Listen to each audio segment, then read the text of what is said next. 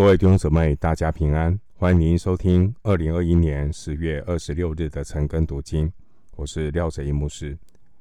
今天经文查考的内容是约伯记十三章一到十九节。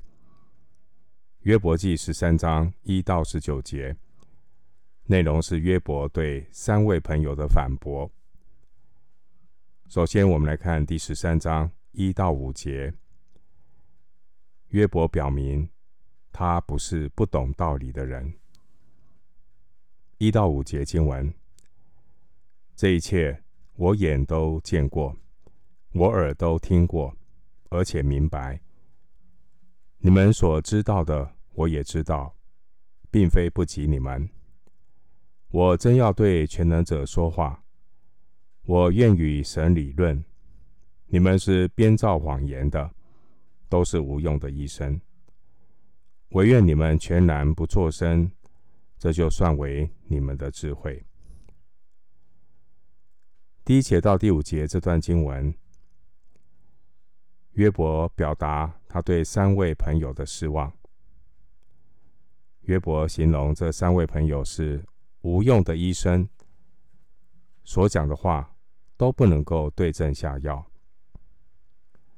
第四节，约伯直接指出，他们定罪约伯的话都是谎言。约伯的反驳提醒我们，光是讲论神是不够的。其实约伯可以和任何人说的一样好，道理他都懂。所以第二节，约伯说：“你们所知道的。”我也知道，对约伯而言，光有人尽皆知的大道理是不够的。三个朋友说的这些道理，无法解读约伯的疑惑，只是突然的增加约伯更大的困惑。所以经文第二节，约伯坚持要对全能者说话。因为只有神自己才能够启示他的作为，让约伯能够知道。约伯有两次强调，对他的朋友说：“你们所知道的，我也知道，并非不及你们。”这两处的经文是十三章第二节，还有十二章第三节。你们所知道的，我也知道。约伯这句话是在表达一个很重要的概念。表面上，我们看到的是约伯和他三个朋友的辩论，但实际上却是受苦的约伯与过去安逸的约伯之间的辩论。在约伯记十六章第四节，约伯就对三个朋友表达过这个意思。在遭遇苦难之前的约伯，其实和这三个朋友可能是持着一样的观念，但苦难彻底打破约伯一些既定的观念，这也让约伯对自己、对苦难、对上帝有更清晰的认识。受苦中的约伯，已经不再是过去。那位在顺利当中敬畏上帝的约伯，现在的约伯是在苦难中仍然持守敬畏上帝的约伯。上帝借着苦难和他的三个朋友来炼尽约伯的老我，让约伯对自己、对上帝都有了全新的认识。经文第三节说：“我愿与神理论”，也可以翻译“我愿向神辩明我的案情”。约伯并不是为了辩论的输赢，但约伯面对三个朋友不断的追问和道德劝说，约伯也很想知道到底自己错在哪里。在约伯记十三章二十三节里，约伯求问神说：“我的罪孽和罪过有多少呢？求你叫我知道我的过犯和罪愆。”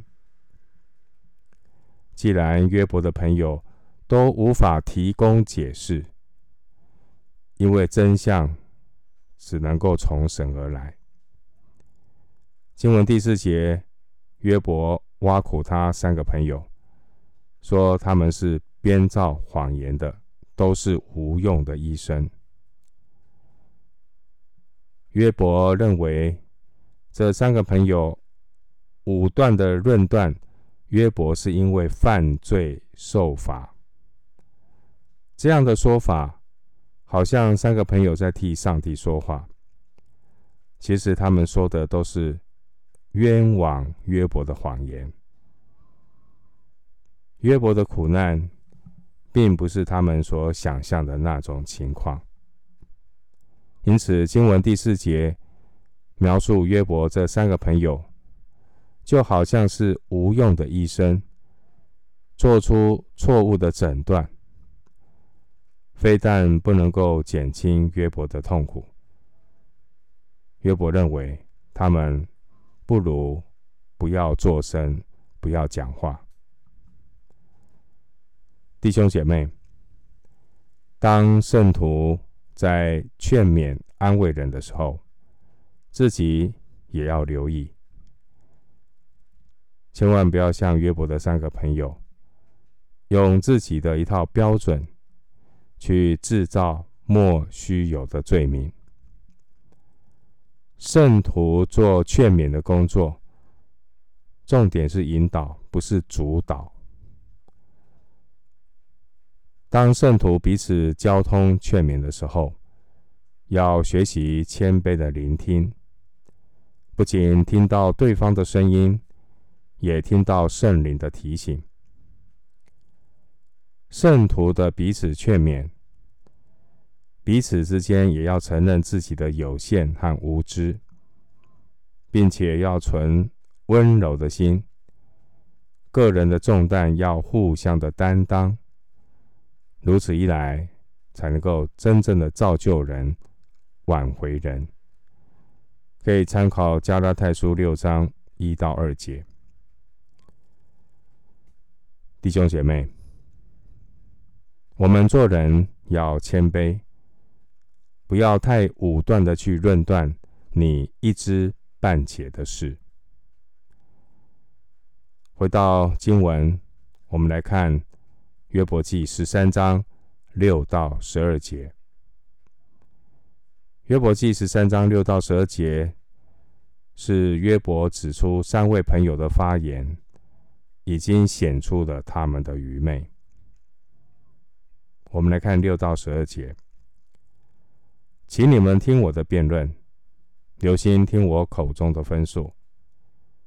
你们要为神说不义的话吗？为他说诡诈的言语吗？你们要为神寻情吗？要为他争论吗？他查出你们来，这岂是好吗？人欺哄人，你们也要照样欺哄他吗？你们若暗中寻情，他必要责备你们。他的尊荣岂不叫你们惧怕吗？他的惊吓岂不临到你们吗？你们以为可纪念的真言是炉灰的真言，你们以为可靠的坚垒是淤泥的坚垒。刚刚读到的六到十二节的这段经文，约伯很不客气地指出三位朋友的自以为是。约伯的这三个朋友自命不凡，以为自己是维护神公义的人。三位朋友对约伯所说的话，听在约伯的耳中。都是强词夺理的、不近人情的话，所以呢，约伯就劝三位朋友要小心说话，免得干犯神的怒气。接着约伯又指出这三位朋友，他们所教训的道理，他们自以为是金科玉律，但对约伯而言，这些谈话的内容都是老生常谈，毫无价值。经文第八节说：“你们要为神寻情吗？要为他争论吗？”意思是，你们要抬起他的脸来吗？这个经文呢，主要是约伯形容他们，形容这三个朋友自作聪明，不知天高地厚，用他们一知半解，甚至是不合乎事实的谎言，想要替上帝说话。所以约伯记最后一章记载。上帝责备约伯的这三个朋友。经文第十一节，他的尊荣岂不叫你们惧怕吗？他的金黄岂不临到你们吗？意思是，三位朋友其实并不真正敬畏神，所以他们就敢凭着己意假传圣旨，甚至是。感觉是美其名替神说话，其实是说了谎话。新约哥林多后书五章十一节说：“我们既知道主是可畏的，所以劝人。”哥林多后书五章十一节：“我们既知道主是可畏的，所以劝人。”如果圣徒不知道主是可畏的，他很容易随己意，随便发言。这样的人也没有资格去劝勉别人。经文第十二节提到炉灰的真言，炉灰可以和水混合，用来做临时书写的这个墨水。当然呢。这个用炉灰水写的字也很容易被涂抹。炉灰的真言是比喻约伯这三位朋友所说的话没有真实的价值。他们所说的话就如同约伯记十三章七节所说的，他们是为神说不义的话，为神说诡诈的言语。回到经文第十二节，提到淤泥的坚垒，它的意思是用粘土做的防御工事。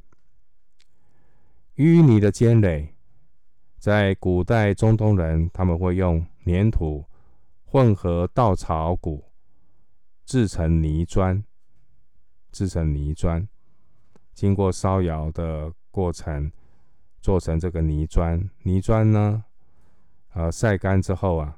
可以建造城墙或是房屋，但是这种用呃泥砖所建造的城墙，并不没有办法抵御啊敌人的攻击。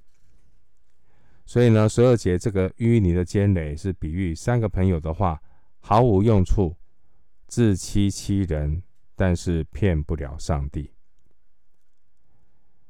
约伯记十三章九到十二节。约伯责备他的朋友，为了讨好神，甚至是在欺哄神，他们必然会遭到神的责备。经文第七节，约伯所说的话，也是提醒每一位圣徒，无论我们是传道、护教、解答问题、关怀人，我们都要省察自己。人如果体贴肉体，没有谦卑的查验，很多时候是美其名在为上帝说话，但说的话却都是出于人意、不义的话，自以为是为神说话，但说的话却是诡诈的言语。所以十三章第四节，约伯指责三个朋友是。编造谎言。对新约的教会而言，我们要留意的是，不要把耶稣的福音过度的简化，简化到最后的结果就变成了一种祈福信仰，信耶稣就只是为了为了得到物质的祝福。